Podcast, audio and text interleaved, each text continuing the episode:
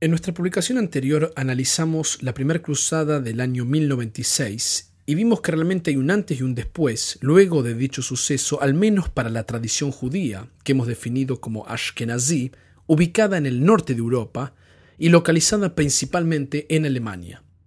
Lo que vamos a hacer a partir de esta publicación y las publicaciones siguientes es hablar sobre patrones generales del desarrollo del judaísmo en la Edad Media. Y si bien no podemos ir de región en región, porque nos llevaría muchísimas publicaciones, lo que vamos a tratar de comprender son estos patrones generales que se presentan a gran escala dentro de las prácticas y las creencias de los judíos durante la Edad Media, y por extensión, estas mismas creencias y prácticas sobreviven de algún modo, aunque en forma diferente, por supuesto, hasta nuestros días. Así hablaremos entre esta publicación y las siguientes de tres tendencias, trayectorias, tres géneros literarios, o incluso podríamos llamarlas tres ideales o paradigmas de la tradición judía medieval. Comenzaremos en esta publicación hablando primero de la interpretación y agregado de comentarios a textos bíblicos y rabínicos, luego hablaremos en la próxima publicación sobre la Kabbalah y los textos del misticismo judío, que también están relacionados con la interpretación y los comentarios, pero desde una perspectiva diferente. Y finalmente hablaremos de lo que generalmente llamamos en hebreo Hasidut Ashkenaz, y que podríamos traducir vagamente como devoción o piedad religiosa de la tradición Ashkenazi. Además de estos tres paradigmas o patrones culturales del judaísmo medieval, debemos recordar que la filosofía judía que estuvimos analizando hasta ahora en judíos como Saadia Gaón, Yehudah Halevi y Maimónides también tendrán su impacto en los años que siguen a 1096, influenciando estos otros patrones incluso hasta la actualidad. Lo que es importante entender es que claramente vemos más desarrollo cultural de algunos de estos patrones en ciertas regiones más que otras, y aun cuando podemos hablar en términos generales de la cultura medieval judía como una totalidad del modo que hemos venido haciendo hasta ahora, también podemos apreciar ciertas variaciones particulares determinadas y delimitadas justamente por ciertas regiones específicas. En otras palabras, el desarrollo de la Kabbalah, por ejemplo, no se da exactamente igual en las diferentes partes del mundo, y hay regiones en las que cobra más importancia que otras, y eso inevitablemente nos invita a reflexionar nuevamente sobre la pregunta central que hicimos en nuestra primera publicación sobre nuestra serie del judaísmo medieval, y esa pregunta es ¿en qué grado la cultura general está influenciando en forma particular a la cultura judía? ¿Por qué la Kabbalah, por ejemplo, emerge masiva y públicamente en España y no en Alemania? E incluso podemos preguntarnos hasta qué grado es el resultado de la cultura medieval judía un producto de algo más grande y global que está sucediendo alrededor de ella. ¿Cuánto están los judíos medievales absorbiendo, escuchando y asimilando dentro de su propia tradición del mundo circundante en el que se encuentran. ¿Cuánto impacta en la conformación de la cultura y el desarrollo intelectual judío las religiones circundantes que lo rodean y sus ideales o tendencias? Es decir, ¿qué rol juegan el cristianismo y el islam en la Edad Media para propulsar nuevos géneros literarios dentro de la propia tradición judía? ¿Cuánto de la cultura medieval judía es un producto o resultado de algo completamente interno y cuánto es una respuesta en realidad a lo que sucede a sus alrededores. Todas estas preguntas deben ser consideradas cuando uno analiza el desarrollo de textos y tendencias en la tradición judía y por supuesto en la tradición cristiana e islámica. El primer patrón cultural de la tradición medieval rabínica que vamos a explorar acontece geográficamente en las zonas que hemos estado analizando en las publicaciones previas, eso es a lo largo del río Rin. Todas estas comunidades en el norte de Europa y en lo que nosotros hoy llamaríamos Alemania, reciben lo peor del ataque de las cruzadas en el año 1096 que nos dedicamos a explorar en detalle en la publicación anterior. Les recuerdo que para el momento que estamos hablando, Alemania por supuesto aún no estaba unificada o ni siquiera existía como tal. Pero luego de las cruzadas, lo más elevado de esta tradición ashkenazí, que había estado localizada hasta ahora en Alemania, en esta zona, se mueve hacia el norte de Francia. Así que finalmente el norte de Francia se convierte en el centro principal donde se desarrollará esta actividad cultural y este patrón de la tradición rabínica medieval que vamos a hablar en esta publicación. Todo este primer patrón del que estoy hablando, de la tradición rabínica, eh, gira en torno a uno de los más grandes rabinos franceses de la historia judía, cuyo seudónimo o acrónimo es Rashi, y su nombre completo es Rabbi Shlomo ben Itzhaki. Rashi vivió entre los años 1040 y 1105 y como pueden ustedes apreciar, Rashi vive justo entre medio del periodo de las cruzadas del año 1096. Él sabe muy bien lo que está aconteciendo con todas las atrocidades vividas por los judíos de este periodo, particularmente en Alemania. Si lo recuerdan, mencionamos que las zonas de Mainz, Speyer y Worms eran donde en tres o cuatro generaciones los judíos crearon lo más elevado de lo que conocemos hasta la actualidad como tradición rabínica ashkenazí. Y justamente Rashi es un estudiante más entre todos los grandes estudiantes que se trasladan hacia estas locaciones durante este periodo para estudiar en estas academias rabínicas. Pero luego del periodo de las cruzadas, Rashi logra trasplantar el legado de estas comunidades alemanas a su ciudad natal, que es Troyes, en el norte de Francia. Esta transplantación genera una nueva dirección en la trayectoria del devenir histórico del pueblo judío y es un producto justamente de las cruzadas. Obviamente que no estamos diciendo que en este sentido las cruzadas fueron beneficiosas, sino que simplemente estamos analizando que debido a las cruzadas, la historia judía tomó un giro y una renovada locación geográfica que quizás no hubiese acontecido si no fuera por las atrocidades de las cruzadas. Por este motivo hemos mencionado que 1096 debe ser recordado como un antes y un después en la historia judía, tanto por factores lamentablemente externos de las cruzadas, como internos para la tradición judía. ¿De qué se trata todo este patrón cultural medieval rabínico del que estamos hablando y que gira en torno a este nombre y esta figura que es Rashi? Las academias situadas a lo largo del río Rin en Alemania se orientaban principalmente en el estudio de la Biblia y los textos de la literatura rabínica, es decir, la Mishnah y la Gemara conformando ambas obras, el Talmud. Todos estos textos los explicamos y analizamos en nuestra segunda publicación sobre el judaísmo medieval, que ustedes pueden volver a escuchar en este blog. Pero estas academias, además, tenían la costumbre de agregar comentarios a estos mismos textos de la Biblia y la literatura rabínica. La tradición de agregar estos comentarios comienza ya a principios del siglo X, con el gran Rabbeinu Gershom, que nombramos también en nuestra publicación sobre los comienzos de la vida judía en el norte de Europa, y esta técnica o estilo de agregar comentarios a textos más antiguos rápidamente se expande a lo largo de todas las pequeñas comunidades judías de Alemania. En otras palabras, esta tradición de interpretación oral de textos rabínicos tanto sobre temas legales como anecdóticos de la literatura rabínica es algo que venía sucediendo mucho tiempo antes que Rashi llegara a Alemania para estudiar. Y cuando mencionamos esto, nos maravillamos en la publicación anterior y volvemos a hacerlo en esta oportunidad ante esta fascinante transición de una comunidad de judíos que eran originariamente comerciantes itinerantes, que se movían por naturaleza de un lado para el otro y que se asientan en una locación determinada, que es en Alemania o en estas comunidades de Mainz, Speyer y Worms, y se convierten en dos o tres generaciones en una comunidad de grandes maestros de Torah y de ley judía. Este es un desarrollo que se hace más claro entre los siglos X y XI en esta zona del mapa que estoy describiendo, y por eso cientos de alumnos iban a estas locaciones a capacitarse, a estudiar, a aprender de esta tradición. Rashi es un joven muchacho que llega a estas academias y estudia, especialmente en Mainz y Worms, particularmente Worms, por un par de años. Como estudiante francés que llega a Alemania, Rashi absorbe todas estas tradiciones interpretativas, se convierte con el tiempo en un maestro de esta técnica sobre la Biblia y el Talmud, y luego de la catástrofe de las cruzadas de 1096, cuando todas estas hermosas comunidades son arrasadas por los cruzados y debilitadas política y económicamente, Rashi decide regresar a Francia y establecer su propia yeshiva, su propia academia de estudios rabínicos, y transmitir todo lo que aprendió de sus estudios en Alemania.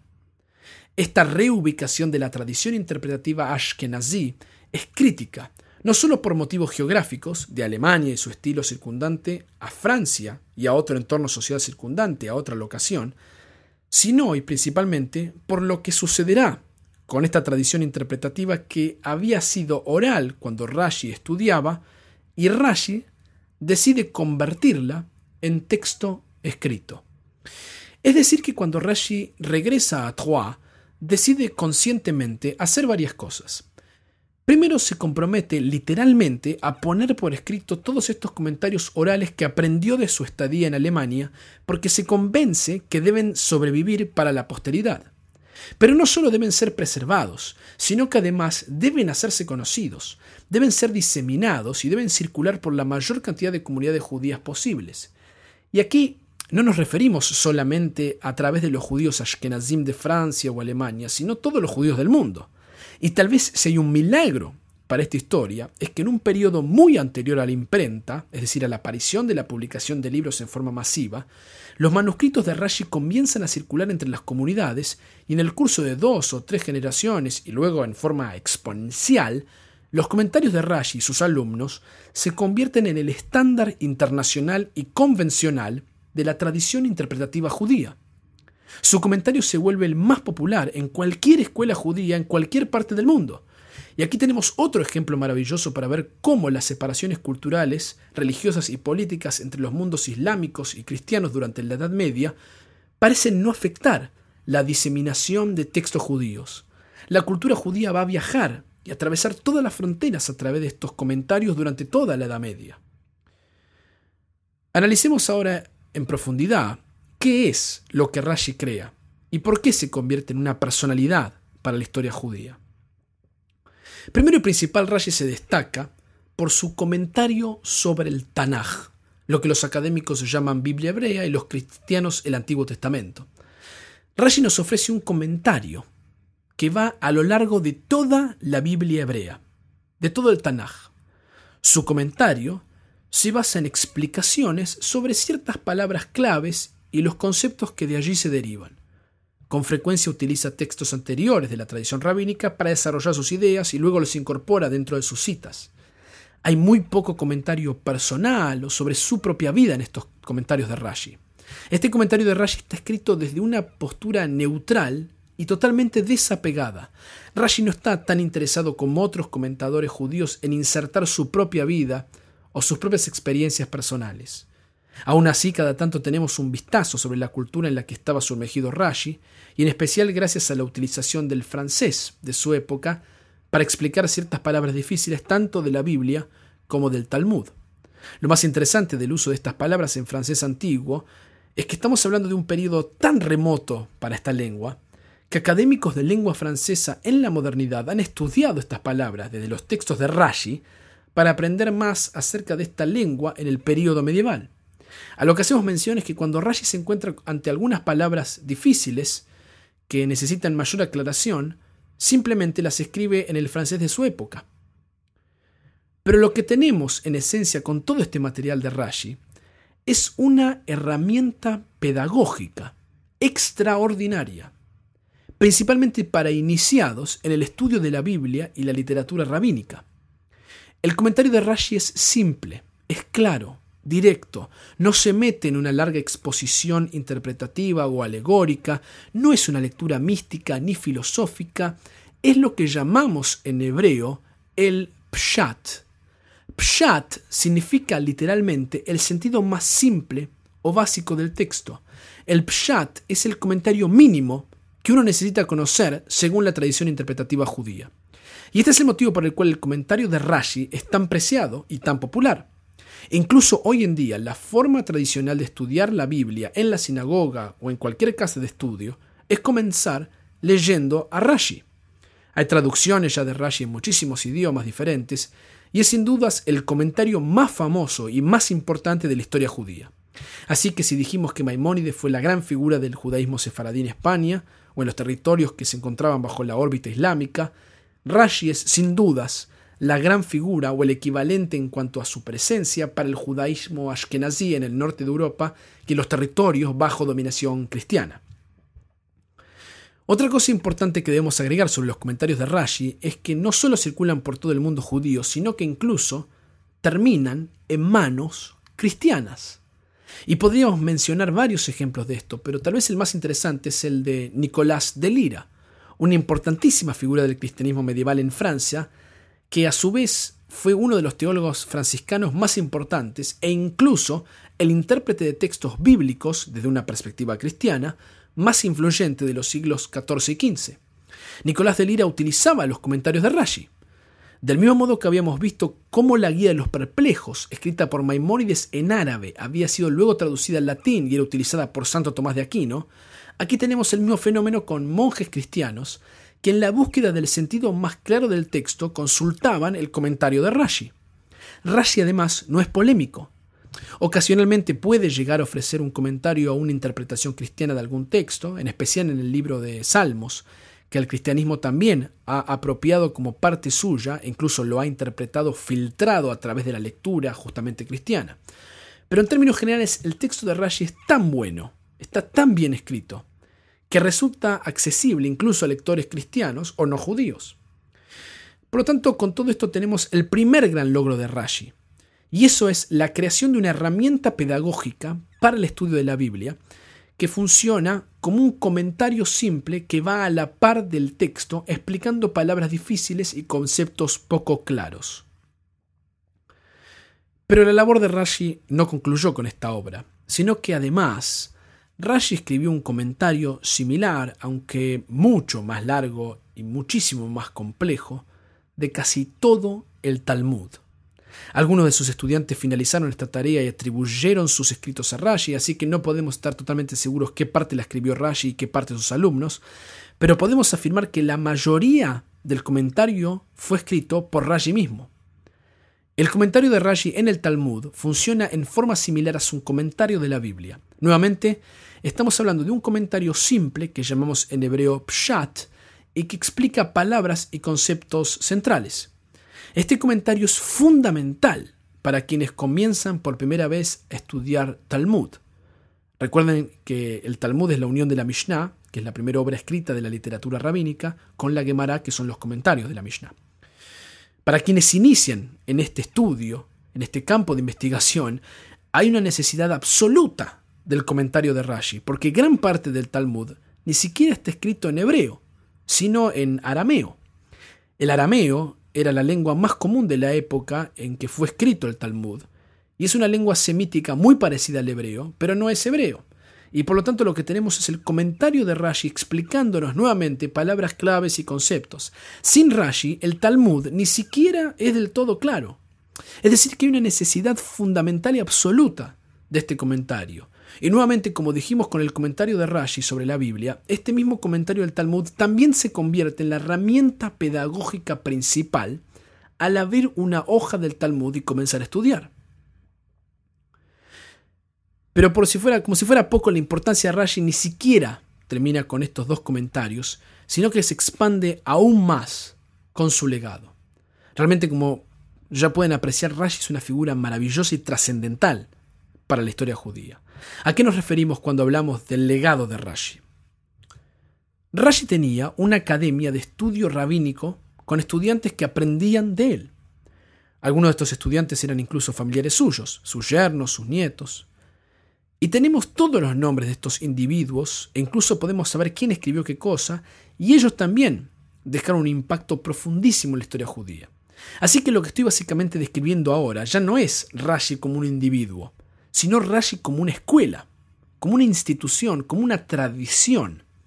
Y si bien hemos estado comparando a Rashi con Maimónides, lo cierto es que no tenemos ninguna indicación de una institucionalización de estudios basados en Maimónides como maestro enseñando a sus propios discípulos. Pero Rashi es un profesor, es un gran pedagogo, es un maestro, literalmente hablando. Cuando uno lee a Rashi, uno puede imaginarlo sentado en una mesa explicándole este material a sus estudiantes. Pero los estudiantes de Rashi también se hacen eventualmente grandes comentadores. Y como todos sabemos, el mejor tipo de estudiante es aquel o aquella que en forma amigable, o al menos respetuosa, critica a su propio maestro, cuestiona sus conocimientos más sólidos y entra en diálogo con su maestro. Y todos los textos de los que hablaré ahora nos sugieren que ese era claramente el estilo de la Academia de Rashi y sus estudiantes. Lo que tenemos a partir de sus alumnos es realmente fascinante. Algunos de sus alumnos, a lo largo de varias generaciones, pasan a ser conocidos como los Baalei Hatosafot, es decir, los maestros de los agregados. La palabra Tosafot significa literalmente agregados. Y la pregunta es, ¿agregados a qué cosa? Estamos por supuesto haciendo mención a agregados a un texto. Para entender lo que estoy describiendo, deben imaginarse todo esto como si fuera una estructura dialéctica. Si vemos una hoja del Talmud, primero tenemos la Mishnah, que generalmente es un párrafo corto del texto, luego la Gemara es históricamente la que sigue como texto en su edición a la Mishnah, y la Gemara es una especie de elaboración, elucidación y discusión de la Mishnah, así que tenemos ya una dialéctica sucediendo entre la Mishnah que es históricamente editada alrededor del año 200 de la era común, y la Gemara escrita a lo largo de los siglos 4, 5 y 6 de la era común. Luego tenemos el comentario de Rashi, que la edición imprenta en formato de libro se encuentra del lado izquierdo del libro, explicando ciertas cosas sobre la Mishnah y la Gemara. Y finalmente, del otro lado de la página, del lado derecho, tenemos a los Baalei HaTosafot. ¿Qué son los, los Tosafot?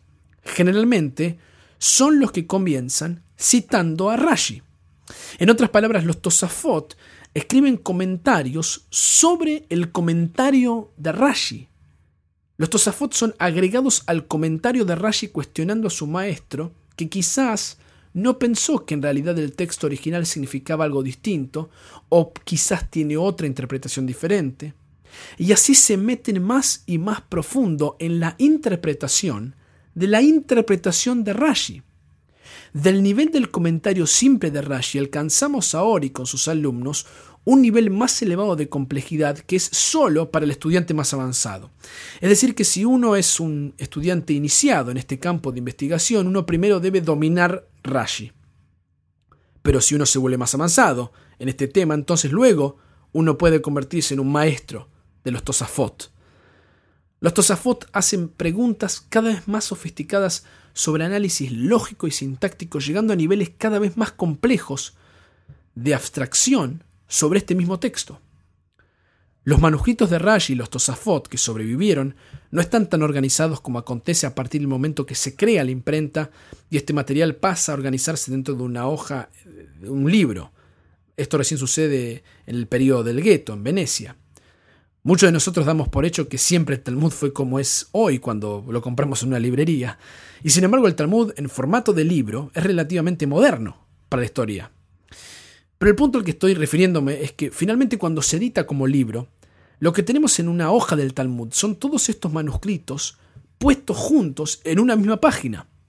Y si uno mira la página ahora, lo que está viendo como data, es decir, como información escrita, es absolutamente fenomenal.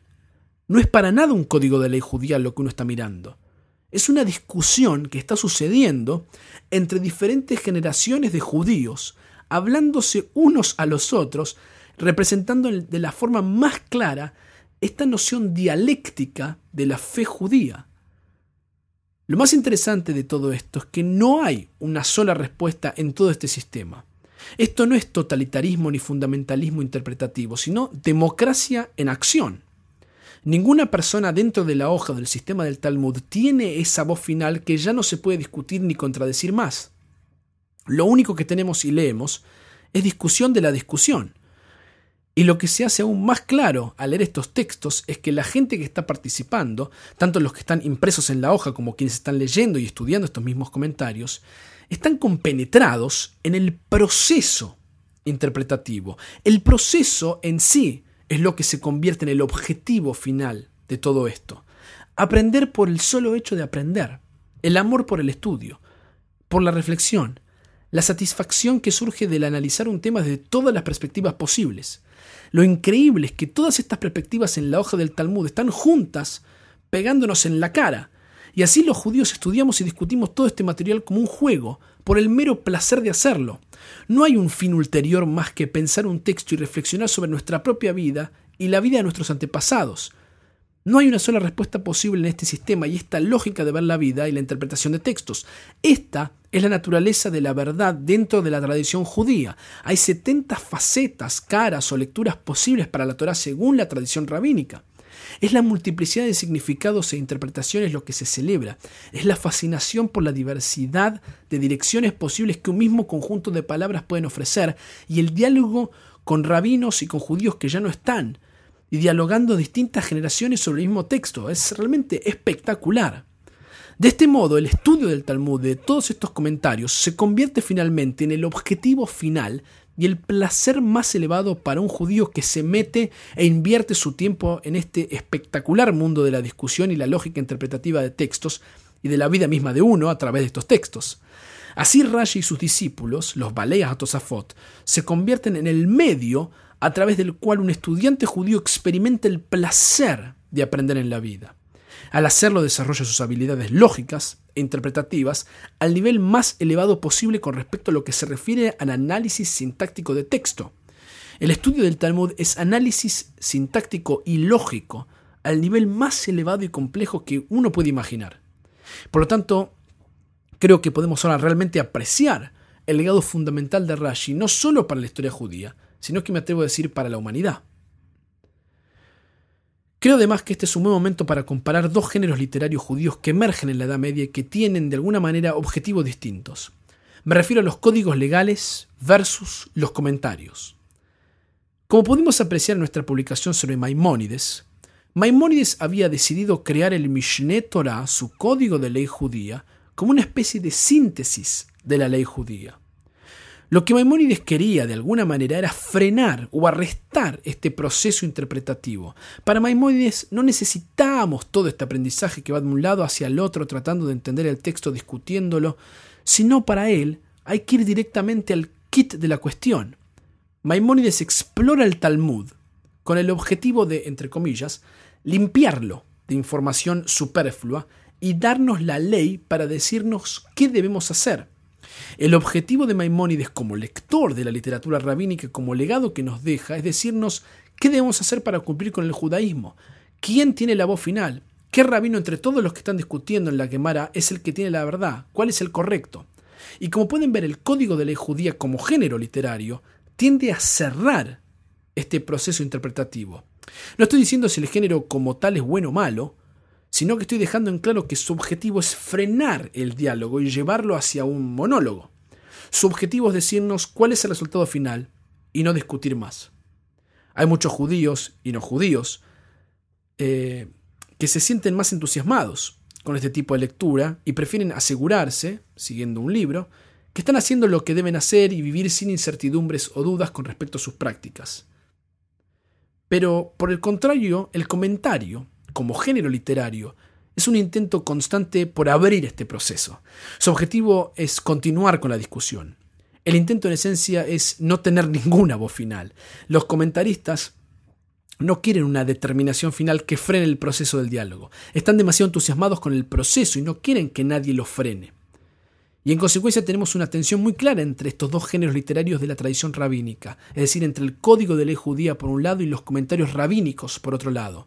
Recuerden que vimos en nuestra publicación de Maimónides que él escribe el código de ley judía para que los judíos sepan qué deben hacer como tales y puedan dedicar más tiempo al estudio de la filosofía.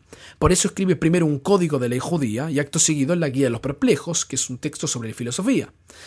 Pero los judíos del norte de Europa están en otra sintonía con todo este tema. Estos rabinos y estudiantes solamente quieren estudiar textos rabínicos y comentarios. Por lo tanto, lo más alejado de su anhelo es dedicarse a escribir textos sobre halajá o sobre ley judía que frene este proceso de discusión. Para todos ellos lo más importante son los comentarios y los comentarios de los comentarios. Como pueden ver, estos rabinos en norte de Europa no quieren parar este proceso, sino que solo quieren comentar y comentar sobre estos textos viviendo esta Torah de vida, por llamarlo de alguna manera, constituyendo así la esencia de la estructura pedagógica y cultural de este patrón medieval de la tradición rabínica. Antes de cerrar esta publicación sobre Rashi, quiero mencionarles algunos temas más que considero significantes con respecto a Rashi y este patrón cultural que hemos desarrollado hasta ahora. El primero de estos temas tiene que ver con sus escritos sobre el género literario de responsas rabínicas, que conocemos en hebreo como Sheilot ut literalmente preguntas y respuestas. Ya hablamos sobre este género literario y este tipo de tradición judía cuando analizamos a los Gaonim en Bagdad, y se lo recuerdan hasta el siglo X y XI, les dije que estos rabinos en Bagdad eran realmente las figuras centrales de la tradición judía. Las academias de Sura y Pumbedita en Babilonia, posteriormente Bagdad, funcionaban como instituciones centrales para todos los judíos del mundo. Los Gaonim de Babilonia no solo eran los directores de estas dos muy importantes academias rabínicas eh, que exploramos, sino que por extensión eran los directores de la comunidad judía mundial. Durante este periodo, si un judío viviendo en Europa tenía una duda sobre cómo lidiar con un tema de la ley judía, lo que debía hacer era escribirle una carta a los Gaonim de Babilonia, sin, olvidarse de mandar dinero, y luego debía plácidamente esperar tres meses para recibir una respuesta. No existía aún la imprenta ni los libros masivos para hacer una consulta rápida sobre la ley judía, como ocurrirá en la modernidad, y menos y más increíble lo que ocurre hoy cuando ah, antes de comprar un pescado o comprar cualquier producto en un supermercado, podemos chequear usando nuestros teléfonos móviles en internet y en sitios oficiales por rabinos si dichos productos son cayer o no. Pero lo que vemos eventualmente es que gracias a su comentario y su maestría, Rashi comienza lentamente a aumentar como autoridad judía en su propio tiempo y comienza así a ser consultado también por motivos de conducta y práctica judía. Rashi y sus discípulos comienzan a recibir preguntas parecidas a las que recibían los Gaonim y sus respuestas se convierten en la opinión autorizada. Todos ellos conocían muy bien las costumbres locales y también estaban preocupados por los aspectos prácticos de la ley judía que sucedían en su propia era. Esto nos deja a nosotros una colección muy grande de responsas realizadas por Rashi y por sus discípulos que sirven hoy en día como otro documento histórico muy interesante para explorar. Una de las responsas más famosas e interesantes de Rashi sucede en un caso en la que dos personas, un hombre y una mujer, se acercan con un problema permitiéndonos conocer así un lado más apasionado de Rashi defendiendo a una mujer. Lo que es llamativo de esta respuesta es que tenemos la voz de la mujer, la cual no solo es algo poco frecuente en la tradición judía, sino incluso en la tradición medieval en general. En esta famosa responsa, el hombre se queja que su mujer tiene una enfermedad rara en la piel y que nadie le había dicho nada a él de eso, pero ciertos testigos aseguran que la mujer no tenía ninguna enfermedad y que surgió luego de su matrimonio. Y ante este escenario, Rashi no solo comienza agradeciendo por ser consultado, lo cual ya es un, un indicio en su propio tiempo de la importancia de su autoridad, sino que en su respuesta finalmente defiende a la mujer. Otro tema que se desprende de la importancia de Rashi y su legado, podemos apreciarlo en este otro ejemplo que también quiero compartir con ustedes. Como ya he mencionado, a partir del año 1096 las relaciones entre los cristianos y los judíos comienzan a ir de mal en peor. Las cruzadas no representan el punto más bajo de estas relaciones, ya que sucederá en los siglos que siguen, con la Inquisición, las disputas públicas y finalmente la expulsión de los judíos de distintas partes de Europa, pero sin duda 1096 marca un antes y un después también en cuanto a las relaciones entre estas dos religiones. Toda la temática sobre la compleja relación entre los judíos y los cristianos a partir de los siglos XII, XIII, XIV y XV serán los temas centrales de las futuras publicaciones sobre el judaísmo medieval. Pero el motivo por el cual estoy mencionando esto aquí es debido a un texto muy interesante escrito en el siglo XII, describiendo una serie de ataques en la ciudad de Troyes en el año 1171 en contra de la comunidad judía. Este texto involucra la participación del rabino más importante de la generación que sigue a Rashi, y ese hombre es su nieto, llamado Jacob ben Meir, quien es más conocido por su acrónimo de Rabbeinu Tam. Rabbeinu Tam también fue un líder muy importante y al igual que su abuelo, Rashi, escribió responsas y comentarios rabínicos. Lo que es fascinante de todo esto es que en su propio tiempo, y luego que estos ataques en los que un gran número de judíos son asesinados, toda una serie de cartas salen desde Troyes hacia las comunidades de toda Francia e incluso Alemania, organizando un ayuno y dando consejos para evitar catástrofes similares en un futuro. Lo que esto nos muestra es el emergente de una comunidad judía que, al igual que había sucedido siglos antes en Babilonia, comienza a tener influencia más allá de una estructura local. De ese modo salen todas estas cartas pidiendo plegarias y ayunos en memoria de las víctimas, haciendo que este problema ya no sea solo de la comunidad de Troyes, sino de toda la comunidad ashkenazí de Francia y Alemania, la cual es llamada a involucrarse también en estos asuntos. La razón principal por la cual todo esto tiene tanta influencia es porque detrás de todo esto el organizador es Rabbeinu Tam. Rabbeinu Tam es quien escribe estas cartas, organiza un ayuno y convoca la participación de toda la comunidad judía ashkenazí. Lo que finalmente estamos viendo en todo este último episodio es la misma pregunta que nos hicimos un par de publicaciones antes, cuando nos maravillamos ante esta pequeña comunidad que es realmente minúscula, comparada con las de Babilonia o España que hablamos en las publicaciones previas, y que de golpe esta, esta comunidad y sus comentarios bíblicos y rabínicos están siendo leídos por judíos de todas partes del mundo. Y no solo eso, sino que ahora también vemos que esta misma comunidad es capaz de trascender la jurisdicción local de una comunidad al punto tal que Rabbeinu Tam está siendo escuchado no solo en Francia, sino también en Alemania. Esto es tal vez lo más interesante que surge al analizar este último texto desde una perspectiva histórica. Gracias al carisma y el reconocimiento de su profesionalidad, Rabbeinu Tam, como figura de la tradición rabínica, logra finalmente unificar en conducta y estilo las comunidades a lo largo del río Rin junto con las de Francia, sellando y uniendo la suma de todas las partes en un todo que conocemos históricamente como tradición ashkenazí. Todo esto es parte del legado del gigante que fue Rashi y sus estudiantes.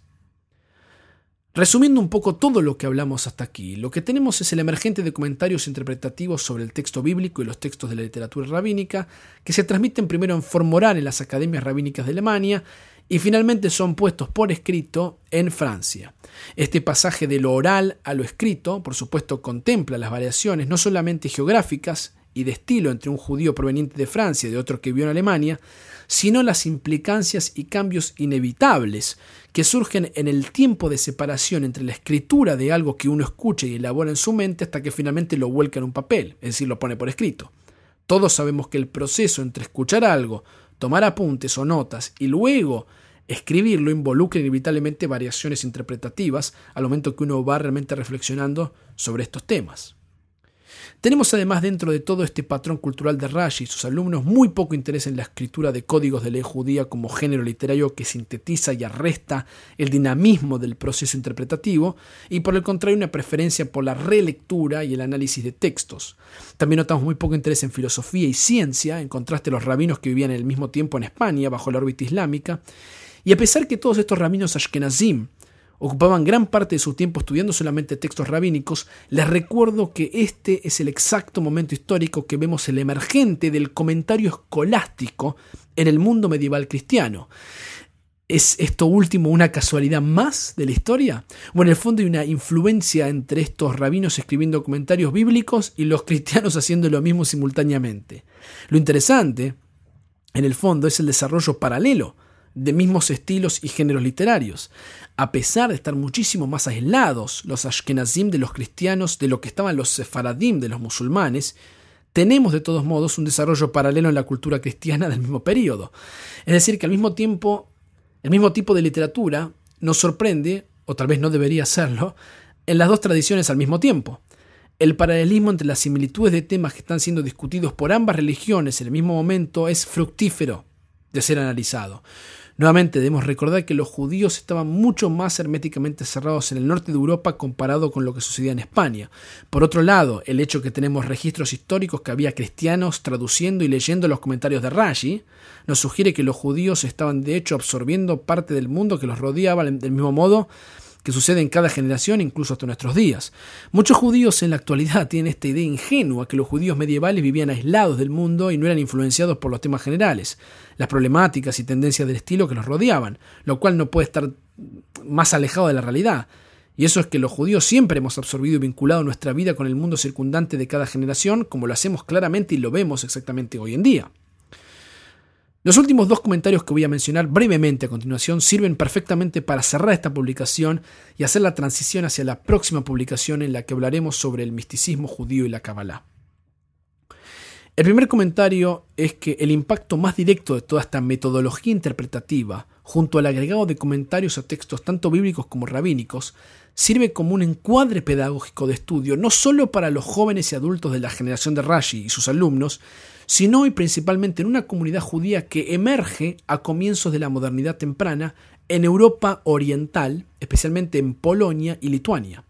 Ahí veremos la continuación del estilo de estas academias de Alemania y Francia, no tanto en el 1300, cuando los judíos ashkenazim comienzan lentamente y por primera vez a moverse a esas partes del mundo, arrastrando con ellos el Yiddish y la cultura judía de Alemania, que nada tiene que ver con Polonia o Lituania. El Yiddish es un producto de Alemania, no tiene nada que ver con Polonia. Finalmente se instala ahí.